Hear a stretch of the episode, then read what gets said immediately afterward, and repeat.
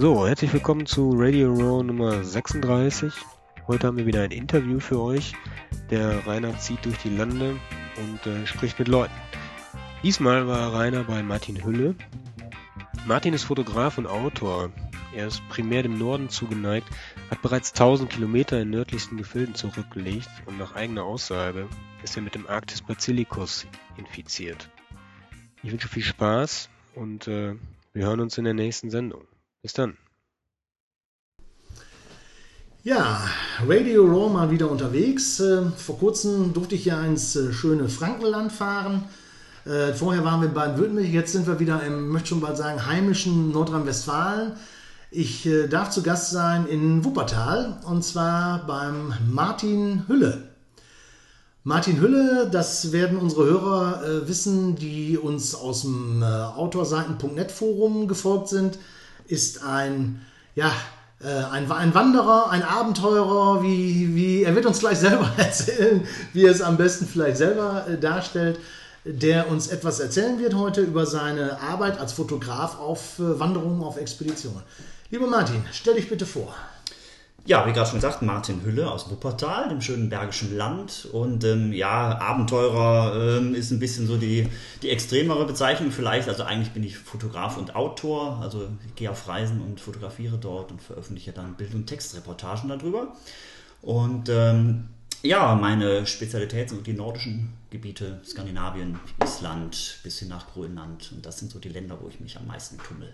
Mhm. Wie kommt man jetzt auf die Idee sozusagen als, als Fotograf? Viele unserer Hörer sind ja als Fotograf, ich sag mal, im heimischen Ländle unterwegs. Hast du da zwei Hobbys verbunden miteinander, dass du sagst, du reist gerne und, und bist gleichzeitig Fotograf oder, oder ja, also im Grunde ist das wirklich so, dass sich da zwei Hobbys äh, zusammengefunden haben. Also es hat sich beides, das Wandern wie das Fotografieren, äh, parallel entwickelt, schon zur Jugendzeit, also zur Konfirmationszeit, wo ich mir damals die erste Spiegelreflexkamera gekauft habe. Und das waren noch Zeiten, wo ich dann irgendwann in den Jahren danach äh, angefangen habe, längere Wanderungen zu machen. Mit 17 Jahren die erste Tour in Skandinavien auch. Und wie das oft so ist, in so einer prägenden Zeit des Lebens, da wo man dann vielleicht das erste Mal auch dann alleine hinreist, das ist dann was, wo man dann dran kleben bleibt und haften bleibt. Und bei mir war es dann das Nordlandfieber, was dann auch da kräftig zugeschlagen hat. Und seitdem reise ich dann eben seit schon Anfang der 90er Jahre jetzt immer wieder in die nordischen Länder. Und hast du das Ganze dann auch schon äh, beruflich betrieben, dass du gesagt hast, du, du, du lebst davon? Weil ich da, wie du das ja ruhig sagen jetzt, das ist kein Geheimnis. Du, das ist ja deine Hauptprofession und auch dein Broterwerb, was du jetzt machst. Ja, mittlerweile ist das mein, mein Beruf. Das war natürlich damals nicht so. Das war ja noch zur Schulzeit, als ich damit angefangen habe. Aber es war so, dass ich schon über meine erste Wandertour, die ich damals noch hier im Sauerland unternommen habe, direkt schon einen Artikel geschrieben habe, der dann auch im Outdoor-Magazin veröffentlicht wurde. Ja. Und dann habe ich natürlich direkt gedacht, oh wunderbar, jetzt machst du jeweils eine Reise und direkt veröffentlichst du über jede Reise was. Das war natürlich dann nicht so einfach. es hat dann lange, lange, lange Zeit noch gedauert, bis ich das dann wirklich dann auch professionell gemacht habe. Und ähm, nach Abitur, Zivildienst und äh, ein bisschen Studium ähm, habe ich dann auch einige Jahre im Outdoor-Fachhandel gearbeitet, bevor ich mich dann jetzt vor äh, schon äh, elf Jahren, ist es jetzt schon her, selbstständig gemacht habe und seitdem jetzt ja von den Reisen und den Veröffentlichungen leben kann. Das zieht natürlich direkt die nächste Frage nach sich, die uns auch sehr, sehr viele Hörer immer wieder stellen.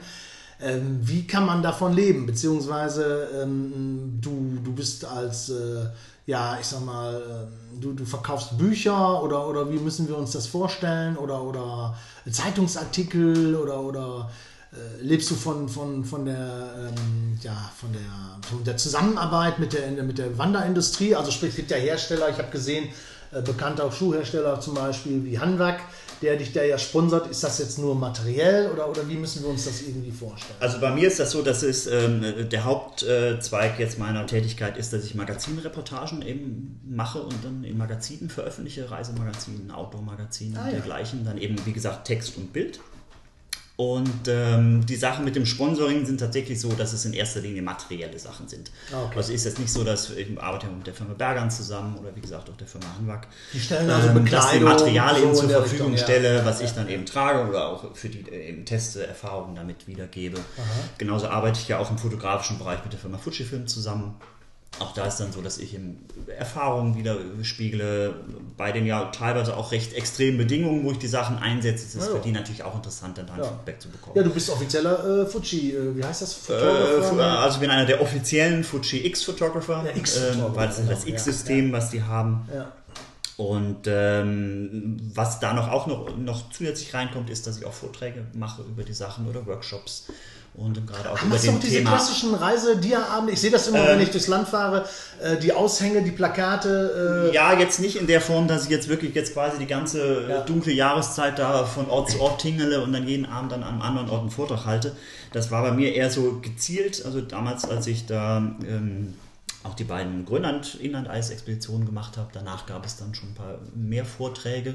Jetzt ist es eher sporadisch. Wie im Sommer war ich auf der Photo and Adventure zum Beispiel in Duisburg auf so einer Reisemesseveranstaltung, mhm. wo ich Vorträge gemacht habe. Jetzt Ende November bin ich in ähm, Leipzig auf der Erlebnismesse Fernlicht mit zwei Workshops zum Fujifilm X-System, die aber eher so ausgerichtet sind, dass ich da über meine Reisen erzähle und meine Arbeit mit dem Kamerasystem, also sehr, sehr praxisorientiert ja. eigentlich dann immer. Bei, bei, bei Fujifilm sind wir natürlich auch schon gleich bei dem, bei dem technischen Bereich deiner, deiner ähm, Tätigkeit sozusagen, äh, deiner Profession. Ähm, da du das Ganze ja schon ein paar Jahre länger, dürfen wir sagen, wie alt du bist oder was weiß ich? Ja, der Hörer sich was vorstellt. Ja, natürlich. Also ich bin äh, 42 mittlerweile und ähm, wie hat ja eben schon erwähnt. Also ein ähm, junger Spund sozusagen. ja. Darf ich sagen, ich bin 50. Und, ähm, ja, okay, mein, meine Tochter, die ist fünf, die, äh, die hält mich jung.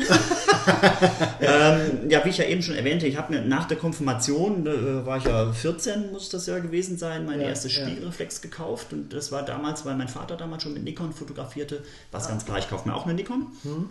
und bin dann auch. Ähm, ja, fast 25 Jahre habe ich mit Nikon fotografiert, bis ich dann. Äh, also auch deine Reisen, Grönland, genau, so, so genau. Diese, auch, auch die ganzen so, Reisen schon, ja, die, die ja. Grönland-Expeditionen 2006 und 2008 und ja. ganz viele Sachen, Sommer- wie Wintertouren, halt mit äh, lange Zeit analog natürlich, logischerweise. Logisch. Ich bin relativ spät erst auf digital umgestiegen, 2006 war das. Und ähm, habe da auch weiterhin digital mit Nikon fotografiert, bis ich dann dann äh, vor vier Jahren dann von Nikon Spiegelreflex Vollformat damals sogar aufs Fujifilm X-System umgestiegen oh, ja. bin. Never touch a running system, sagt man ja normalerweise. Was, was war ja. der, der, Grund für deinen Wechsel? Also auch, ich frage das aus dem Grunde auch, weil, weil viele Hörer uns schreiben, dass sie gerade überlegen, von einem äh, digitalen Spiegelreflexsystem auf etwas anderes zu wechseln in dem Bereich äh, spiegellos. Deswegen ja. ist das immer ein interessanter Punkt. Also es hatte vielleicht zwei Gründe. Und ähm, also ich war lange Zeit sehr zufrieden auch mit ähm, Nikon, auch äh, digital, mit, ähm, habe dann mit dem APS-C-Sensor Nikon DX-System fotografiert. Und ähm, kam aber dann auch irgendwann an den Punkt, dass ich dachte, ah, jetzt musst du doch Vollformat haben, das wird dir bestimmt dann noch irgendwie einen Schub geben oder bessere Bilder oder was weiß ich nicht. Und bin dann damals auf die D700 noch umgestiegen, Vollformat, und merkte dann, ähm, habe dann natürlich auch die Objektive dazu passend gewechselt, dass das alles doch einerseits deutlich größer und schwerer wurde von der Ausrüstung im Gegensatz zum DX-System vorher. Ja. Das war ein Punkt. Und der zweite war, dass ich nicht das Gefühl hatte, dass mir in dem Fall das Vollformat jetzt irgendwie noch einen fotografischen Schub gab. Also ja. ich hatte jetzt nicht das Gefühl, dass die Bildqualität besser wurde oder ich da irgendwie einen positiven Einfluss hatte. Und ähm, dann war es eben die Zeit sowieso, dass ich immer mal geguckt habe, was passiert denn da so im spiegellosen Bereich. Mhm. Und dann kam der Zeitpunkt, als Fujifilm die X Pro 1 damals vorstellte. 2012, und da, ja. Anfang 2012 war das. Und da wurde ich dann sehr hellhörig und sehr interessiert, weil das so eine Reduzierung war von der Kamera, wie ich es früher schon so aus im Analogbereich von äh, Leica M-System mhm. wusste oder Contax G-System, was es damals gab, so Systeme, wo ich immer mal die Nase dran platt gedrückt hatte, es mir aber nie dann gekauft habe.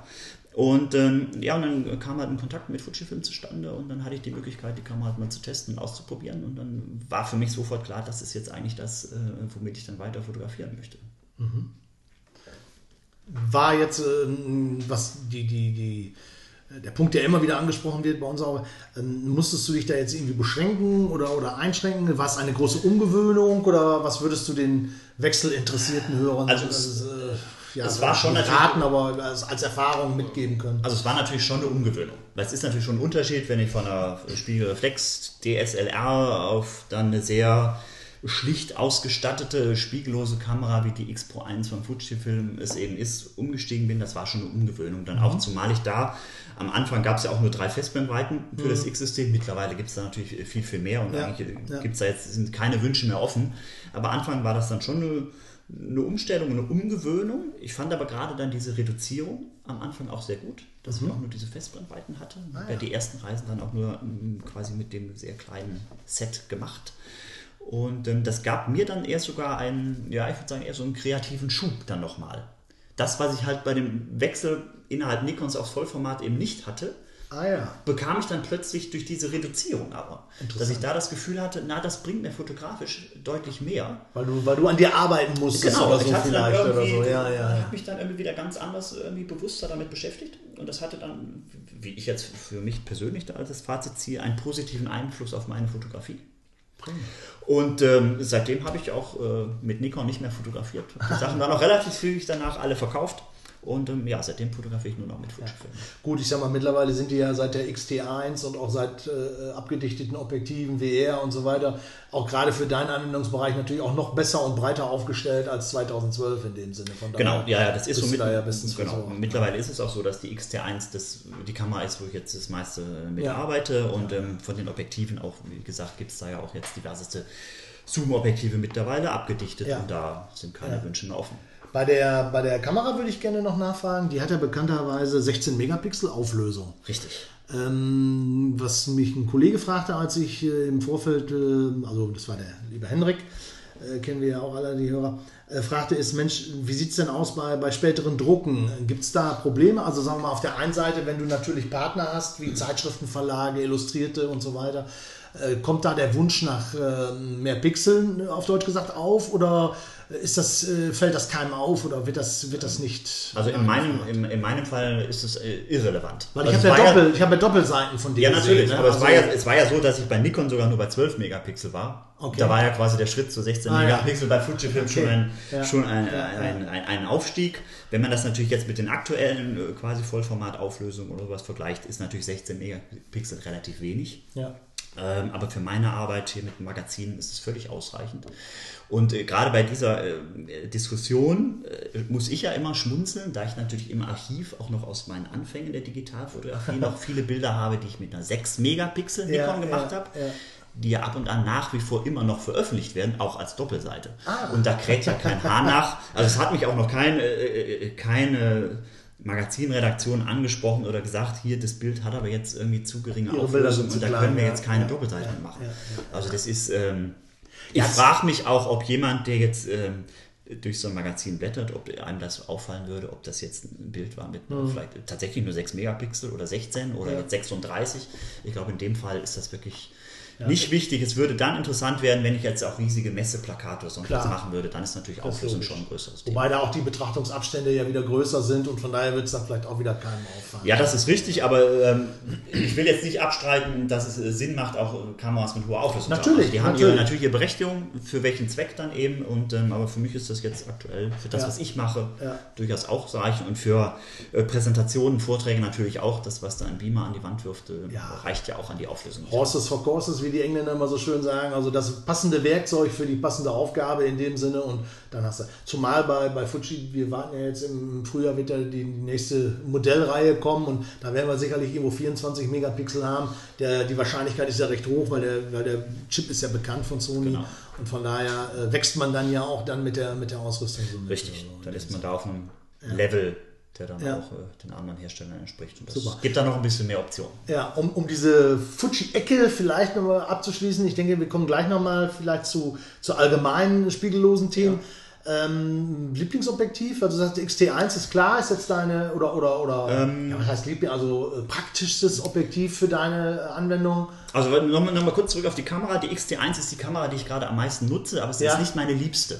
Oh. Also es, sie hat ja diesen DSLR-Style und Ja. ähm, ich mag aber diesen Messucher-Stil, wie die X Pro 1 ihn hatte, lieber. Also XE2 oder X Pro Genau, 1 oder so, ist ja. ein, äh, ja. von, von der Handhabung und so, wie äh, finde ich das angenehmer, nur weil die XT1 aktuell eben die äh, beste Technik hat, ist sie halt die Kamera, die ich am meisten nutze. Was die Objektive betrifft, also ich bin ein großer Freund von Festbrennweiten. Mhm. Ähm, Das 23er zum Beispiel mag ich da sehr gerne. 2314, ja. Genau, ja, nur ja. ist es halt bei meinen Reisen und Touren Also klassisches so, 35 mm Kleinbild Genau, genau. für die Hörer, die Genau, sich jetzt im, im, im Fuji oder im Genau. Äh, APS-C-Bereich nicht ganz hundertprozentig äh, auch zu Hause sind. Ähm, nur bei meinen Reisen ist es halt so, dass ich ja auch viel bei schlechten Bedingungen unterwegs bin. Im Winter auch, Wintertour, da kann es auch mal einen Schneesturm geben. Und Ja. da ist natürlich nicht so angenehm, häufig Objektive zu wechseln. Ja. Und darum sind natürlich Zoom-Objektive für mich unterwegs oftmals doch deutlich praktischer. Praktischer, ja, ja. Ich habe dann lange mit dem 18 bis 55 mm Objektiv von Fuji Mhm. Das ist das. Kit-Objektiv ja, in Anführungsstrichen, Kit aber eine Objektiv. sehr, sehr gute Linse, Es ja. ist da äh, qualitativ schon deutlich höher als so die Kit-Objektive, die es Mhm, so gibt. Mittlerweile habe ich aber gewechselt auf das lichtstärkere 1655er. Mhm, ja, Ähm, ja. weil 2,8 glaube ich. Ne? 2,8 oder durchgehend, so, ja, das ja. war auch ein Grund. Ich habe die durchgehende Lichtstärke, es ist abgedichtet und es fängt schon bei 16 mm an. Ja, ist natürlich auch ein Also auf in umgerechnet äh, Winkel sind dann- 24er. ja, ja, ja. Und ich habe halt in dem Zoom von 16 bis 55, das ist so der Brennweitenbereich, womit ich das meiste machen kann. Mhm. Das ist auch der Bereich, den ich in Festbrennweiten am meisten nutze, Abgedeckt zwischen ist, 16 bis 56. Das decke ich auch mit diesem Zoom ab. Stärkeres Weitwinkel oder mehr Tele Mhm. brauche ich selten. Du, du sprachst gerade diese, diese unwirklichen Bedingungen oder halt Schneesturm etc. an. Ähm, da kommen wir natürlich in den Bereich hinein, der, der für alle unsere Hörer interessant ist, egal ob jetzt äh, äh, DSLR oder, oder spiegellos. Ähm, ich stelle es mir sehr schwierig vor, unter, unter solchen Kältebedingungen. Akku ist ja zum Beispiel so ein Thema, was dann jeder sagt, um Gottes Willen, der muss ja Unmengen von Akkus mit sich rumschleppen, weil Laden während der Tour ist auf deinen Expeditionen wahrscheinlich relativ selten möglich. Ja, Laden ist nicht so einfach. Natürlich, wenn ich da in der Wildnis unterwegs bin, Steckdose gibt es da nicht. Auf den Hütten, die unterwegs vielleicht sind, Ja. ist normalerweise dann auch kein Strom. Also so ziehst Also du bei dann nochmal so eine so Also Handwagen mit Akkus hinter dir her. Ja, also es ist, es ist das Einfachste für mich eigentlich, dann einfach eine größere Anzahl Ersatzakkus mitzunehmen. Ja. Das ist eigentlich die günstigste Variante auch und die, die einfachste. Äh, Früher bei den Grönland-Expeditionen, also übers Inlandeis, wo wir da auch bis äh, 35 Tage lang unterwegs waren, Ja. hatten wir auch ein Solarladegerät mit dabei. Ah, ja. Das war aber in erster Linie dazu da, um äh, einen Laptop aufzuladen, weil wir da auch Tagebucheinträge Mhm, jeden Tag gepostet haben und weniger eigentlich damals die Kameraakkus zu laden. Aber das ist einfach äh, zu aufwendig auf einer normalen Tour. Da ist es einfach praktischer, ich schmeiße mir Akkus in den Rucksack rein Ja, und. Ähm, ja, das ist ein bisschen einer der Nachteile gegenüber äh, DSLR früher. Da konnte ich dann auch normale Doppel-A-Batterien reinpacken. Ja, und das ähm, gab schon ein bisschen mehr Energie. Jetzt muss ich halt ein paar mehr Akkus mitnehmen, muss man halt wissen, dass das bei den Spiegellosen so ist. Ich sehe das jetzt nicht unbedingt als so großen Nachteil. Und, ähm, Nutzt ja. du den Live-View dann oder schränkst du das möglichst weit ein, weil du sagst, das kostet Energie? Nee, ich schränke das eigentlich gar nicht ein. Also Ah. ich ändere da unterwegs eigentlich nicht meine Fotografiergewohnheit wie da, wo ich jetzt vielleicht direkt Mhm. neben einer Steckdose sitze. Also ich äh, nutze, ähm, also ich fotografiere natürlich mit dem Sucher. Live-View ähm, nutze ich natürlich in dem Sinne nur, dass ich schon recht viel auch direkt kontrolliere, ob das Bild was geworden ist. Also ich gucke da Ja, schon eigentlich ja. sehr oft dann regelmäßig drauf. Lösche auch unterwegs schon relativ Mhm. viel sogar. Wenn ich merke, oh, das ist nichts, dann lösche ich das direkt weg. Speicherplatz, ja. Und ähm, ja, das ist irgendwie, geht mir gar nicht um den Speicher, was ist eine Angebot? Oder hat sich so ich. eingebürgert bei ich mir. Ist, ich mache es einfach auch, so. ja. Und ähm, also ich achte jetzt da nicht wirklich darauf, jetzt sehr stromsparend zu arbeiten. Nutze sie wie normal, wie gesagt, habe einfach dann eben entsprechend mehr Akkus dabei. Also ich glaube, ich habe jetzt irgendwie von, von Fujifilm oder auch Fremdakkus irgendwie insgesamt zehn Stück. Mhm, und ähm, je nachdem habe ich die dann im Rucksack. Was mir zugute kommt, ist, dass ich ein relativ wenig Fotografierer bin. Ah. Also im Gegensatz, es, es war ja äh, zu der Zeit, als, man- als man von analog auf digital äh, gewechselt ist, äh, fotografierten ja plötzlich alle extrem viel mehr an Menge, Ja. weil es kostete ja in Anführungsstrichen nichts mehr. Ja, ich bin etwas so noch so auf dem Analogstil geblieben und Ja. ähm, fotografiere sehr ausgewählt. Und ähm, also ich knips nicht wild drauf los. Und von daher mache ich relativ wenige Fotos. Das kommt mir natürlich dann zugute, dass Ja, klar. ich auf dem Wege dann relativ akkusparend arbeite. Ja. Ähm, hast du einen Tipp für unsere Hörer, was also das Handling in Winterbedingungen, nicht jeder von unseren Hörern wird nach Grönland fahren, aber Alpen oder äh, Bergland reicht ja auch hier, äh, Mittelebenen und so weiter. Ähm, wie, wie sollte er mit seiner Kamera und mit seinen Akkus im Winter eigentlich umgehen oder so? Gibt es da so Also bestimmte Hand- oder Reihenfolgen, wenn man in Mm. die Wärme kommt, etc. pp. und so? Ja, das mit der Wärme ist dann eher das Thema, weil die Kälte an sich ist nicht das Problem. Also auch selbst wenn eine Kamera äh, nach Bedienungsanleitung nur bis 0 Grad ausgelegt ist, der, der macht es auch nicht, wenn es minus 10, minus 20 oder minus 30 Grad sind. Also die geht Ist ja noch davon- nichts eingefroren. Nein, die geht davon nicht kaputt, äh, friert auch nicht ein, die funktioniert dann auch weiterhin. Der Akku hat natürlich dann noch weniger Leistung, wenn es kalt ist, das ist klar. Ein Reserveakku macht dann Sinn, den vielleicht irgendwo in der Hosentasche zu tragen oder nah am Körper, dass man da einen aufgewärmten Akku hat, Ah, der dann, falls der eine in der Kamera Logisch. schlapp macht, dann einen warmen reintut, der hat dann schon mehr Energie. Dann kann auch sein, dass der, der vielleicht jetzt gerade leer war, wenn man den wieder irgendwie aufwärmt, Ah, ja. dass er dann wieder Dann mehr, mehr Saft 10 hat, dann macht er wieder was. Ja, ja. Und ähm, das größere Problem, das ist aber nicht nur im Winter so, das kann einem auch auf einer Sommertour, wo es sehr feucht zugeht in Skandinavien passieren, ist tatsächlich dieses Wechsel von kalt zu warm. Also dass man dann einen starken Temperaturwechsel hat und dann in der Kamera oder selbst im Objektiv sogar zur Kondensation führen kann. Das heißt, was mache ich, wenn ich auf die Hütte komme oder so? Irgendwie. Ja, ähm, äh, man könnte die Kamera jetzt irgendwie in eine Plastiktüte stecken und äh, dann daran erstmal mit in die Hütte nehmen. Dann würde erstmal die Tüte außen feucht und nicht die Kamera und dann wartet man eine, eine Weile, bis sich das Ganze erwärmt hat. Das, äh, diesen Rat befolge ich meist aber selber nicht und ähm, ich nehme es dann einfach mit rein. Dann passiert es halt, man packt die Kamera aus, dann wird sie außen feucht, das kondensiert dann halt. Und Ach dann so, das Klassische, wie wenn wir eine Flasche Wasser aus dem Kühlschrank nehmen, Ja, genau. diese Kondensationsfeuchtigkeit oder wie das Genau, heißt genau. oder so. Das ist dann Ah, halt ja, außen auf okay. der Kamera drauf, am klar. Objektiv drauf. Das Okay. Mhm. Objektiv ist dann so, als hätte man Weichzeichner vorne drauf geschraubt. Okay. Ja, dann muss man sie halt eine Weile liegen lassen, bis das wieder von sich aus weggetrocknet ist. Das ist das Beste. Ja. Und ähm, ja, dann geht's wieder. Ah. Und ähm, wirklich ärgerlich ist es halt dann, wenn es so extrem ist, dass die Feuchtigkeit wirklich im Objektiv eventuell sitzt, zwischen den Linsen. Das kann wirklich recht lange dauern, bis das dann wieder weggetrocknet ist. Aber muss man warten. Kann man nichts anderes Muss machen. man durch, ja. Okay, solange es keine irreparablen Schäden hervorruft, ist das ja auch in Ordnung. Nee, habe ich bislang nicht erlebt Mhm. und ähm, muss man halt wissen, das ist ein Punkt, der da durchaus auftreten kann und dann muss man den entsprechend Ähm, begegnen. zu, dem, zu dem Wetterschutz im Allgemeinen, nutzt du da noch irgendwelche besonderen Überzüge oder Folie? Es gibt ja so, so ich meine, du hast ja eine, eine wettergeschützte, keine wasserdichte, aber eine wettergeschützte Kamera, du nutzt wettergeschützte Objektive mit diesem 2.8er 16, 85 oder was oder 55. Ähm, ähm, nutzt du zusätzlich darüber hinaus noch irgendwie so, ein- so ein Case oder so ein, es gibt ja so Hüllen, weiß ich, so, so, so Wasserschutzhüllen oder, oder Also die Kamera selbst hat jetzt ke- keinen Schutz direkt drumherum. Also Mhm. ich habe hab die Sachen natürlich in der Fototasche drin. Ähm, das ist so eine Hüfttasche von äh, Love Pro, wo ich die Kamera drin habe. So trage ich quasi so vom Bauch dann eben, dass ich schnell drankomme. Da ist auch die wichtigsten Wechselobjektive dann drin. Mhm. Diese Tasche hat noch so einen zusätzlichen Regenüberzug, den ich drüber mache, wenn es wirklich jetzt stark und lang anhaltend regnet. Ah, okay. Aber selbst dann ist es ja so, ich stelle ja dann äh, bei schlechtem Wetter nicht zwangsläufig das Fotografieren ein. Also es ist natürlich trotzdem so, dass ich dann auch bei Regen fotografiere. Das heißt, ich hole die Kamera dann trotzdem raus. Sie wird dann auch nass, die Tasche wird feucht und so. Also, äh, das ist halt so. Dann wird es halt feucht. Aber das auch, auch da ist meine Erfahrung, dass selbst Kameras und Objektive, die jetzt nicht als wettergeschützt gebaut oder ausgewiesen sind, da auch sehr viel aushalten. Belastbare Also mir ist auch da, ja. auch wie gesagt, die, die X Pro 1 war ja auch eine Kamera, die nicht wettergeschützt ist, ähm, hat es auch ausgehalten oder auch früher Nikon-Kameras hatte ich auch welche, die auch jetzt nicht wettergeschützt waren, auch in meinen Anfangszeiten irgendwelche analogen Modelle, ähm, Ja. die haben es ja auch dann durchgestanden. Ja. Bei der, du, du hast also die Fotos gemacht, sagen wir mal, und, und kommst jetzt abends auf die Hütte oder ins Zelt zurück. Ähm, Datensicherung, wie machst du das? Hast du einfach mehrere Speicherkarten oder sicherst du nochmal extra auf, auf, auf bestimmte Datenträger oder wie, wie funktioniert das? Ja, das ist äh, ja, ein bisschen unterschiedlich. Das ist natürlich auf meinen Touren auch immer so eine Gewichtsfrage. Ähm, Wintertouren, wo ich ja häufig auch mit, einer, mit so einem Pulkerschlitten unterwegs bin, den ich da hinter mir herziehe, wo die ganze Ja. Ausrüstung drin ist, da kann man natürlich immer ein bisschen mehr mitnehmen. Da halte ich auch öfter dann auch schon mal einen Datenspeicher extra mit dabei, um darauf die Bilder zu sichern.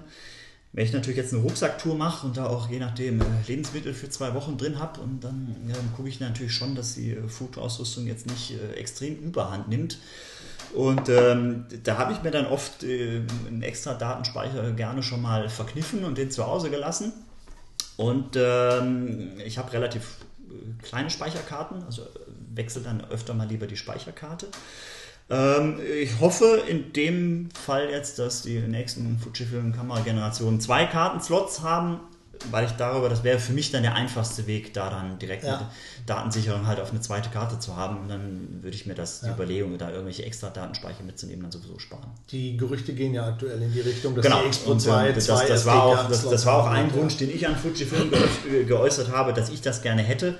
Nur das sehen natürlich, für viele ist das unwichtig, wenn jemand im Studio fotografiert und seine Bilder direkt irgendwie Ja, auf den Laptop, Laptop schießt, der braucht das nicht, aber für mich wäre das natürlich eine wunderbare Sache.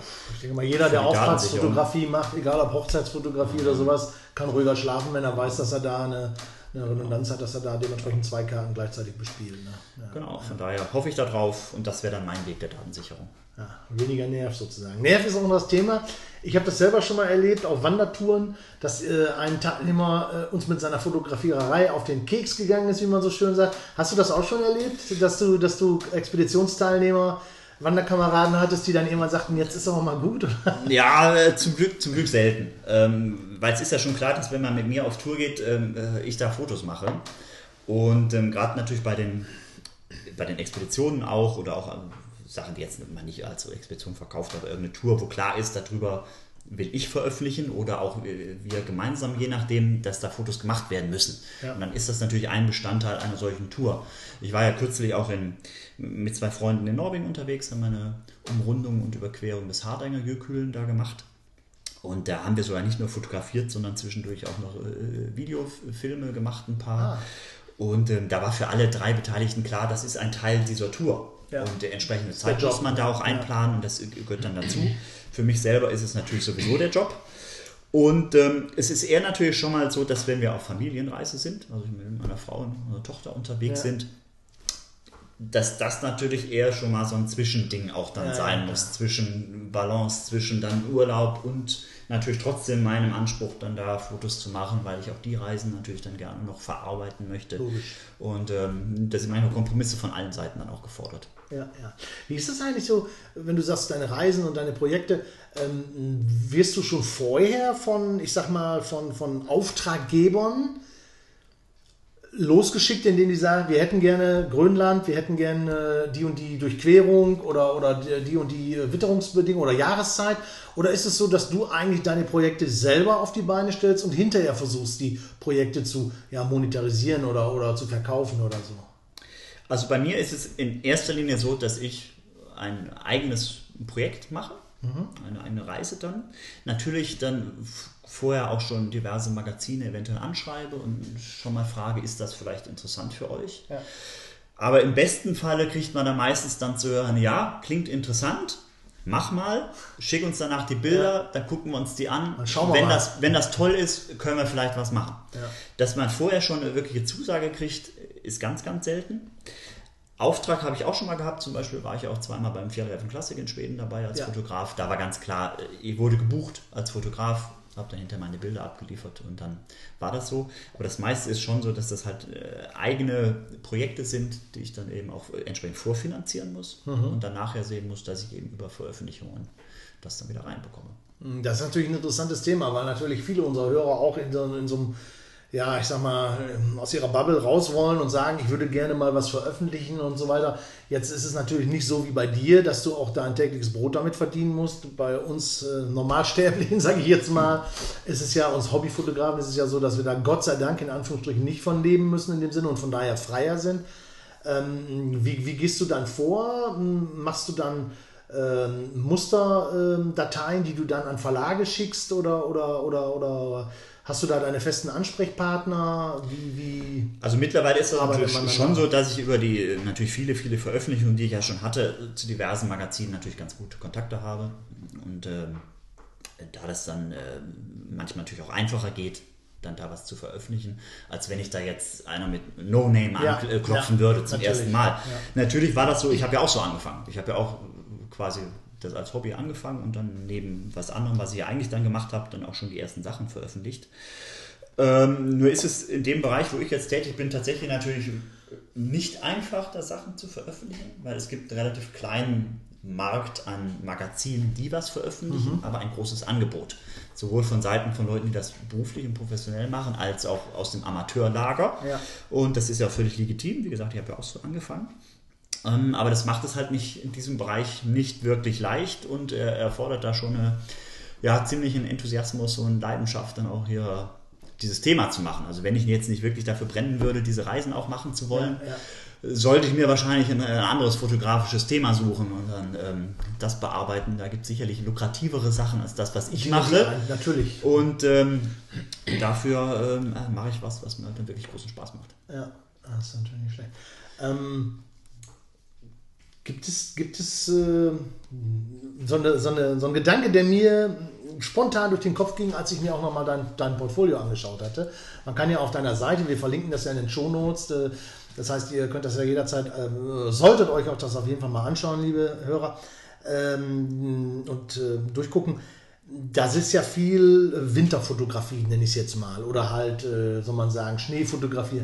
Und da habe ich mir echt so überlegt, tolle Bilder, beeindruckende Bilder, nur ich habe mir echt gedacht, meine Herren, was macht er nach der dritten oder vierten Expedition? Ähm, ich hätte da echt ein Problem, was Neues zu liefern oder so. Ist, ist das so? Ich, ich, ich habe vorhin mal im, im Vorgespräch so, so, so flapsig gesagt, also man fotografiert die, äh, die äh, Kameraden, die Wanderkameraden einmal von vorne, einmal von hinten und von beiden Seiten, wie sie den Hügel rauf und runter stapfen.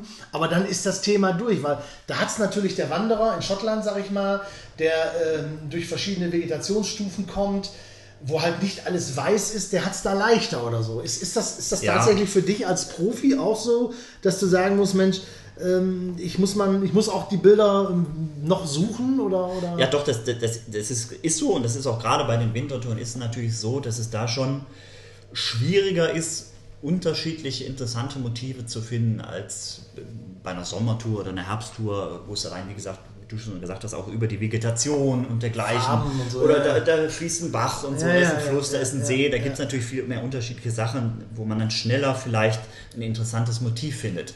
Im Winter, wo, je nachdem wie das Wetter dann auch ist, alles sehr, sehr eintönig ist, wird es schwieriger.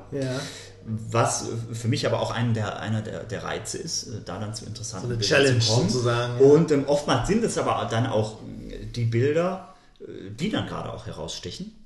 Und bei mir ist es so, wenn ich jetzt eine Reise mache, die vielleicht jetzt, oder eine Tour, eine Wandertour, die eine Woche dauert oder zehn Tage, zwei Wochen, ich brauche ja da jetzt keine 100 oder 1000 grandiose Bilder. Da reichen ja eventuell hinterher, dass da 5, 10 ja. Bilder bei sind, die dann aber wirklich gut sind. Mhm. Aber dann bin ich ja schon zufrieden. Ich brauche ja keine große Masse ja, an tollen ja, okay. Es sind ein paar wenige, müssen es sein. Natürlich im Hinblick auf einen Magazinartikel, das sind ja meistens auch nur im Bereich 5 bis 10 Bilder die so einen Artikel dann äh, bebildern. Und so eine Menge reicht, reicht ja dann schon von so einer Tour. Mhm. Und, ähm, aber selbst das kann schon schwierig sein, so viele dann auch bei so einer Wintertour vielleicht zusammenzukriegen. Ja, ja. ja. Hast du vielleicht ähm, für unsere Hörer zum Abschluss, ich meine, Winterfotografie, Schneefotografie, das setze ich jetzt einfach mal voraus. Ich meine, wir sind ein Special Interest Podcast, der natürlich auch Hörer hat, die sich schon äh, denke ich mal, recht gut mit der Fotografie auskennen, dass man halt im Winter anders belichten muss als im Sommer, weil natürlich die, die Belichtungsmessung der Kamera äh, mit, diesem, mit dieser Menge Weiß, mit dieser Menge Helligkeit nicht so gut klarkommt. Sprich also, dass man dann vielleicht dann äh, doch äh, höher belichtet oder, oder, oder, oder mehr nach rechts belichtet im, im Histogramm. Das ist, denke ich mal, schon klar. Hast du darüber hinaus vielleicht zum Abschluss für unsere Hörer noch so, so ein, zwei Tipps, wo du sagst, achtet mal, wenn ihr in so einer winterlichen Umgebung seid, da drauf, das, das wird nicht so häufig fotografiert oder das ist ein Blickwinkel oder eine, eine, eine, Tageszeit, irgendwas, wo du sagst, das ist eigentlich so für dich, wo du, wo du gute Erfahrungen gemacht hast? Also im Winter die schönste Tageszeit ist für mich eigentlich erst so der späte Nachmittag, bevor es dann in die wirklichen Abendstunden übergibt, mhm. übergeht, weil sich dann der auf der die Sonne steht sehr tief, wird dann die Sonne stark bläulich-violette Beleuchtung oftmals. Also das sieht auf den Fotos dann oft auch ganz gut aus. Also das ist so eine Tageszeit, die ich dann halt sehr interessant finde.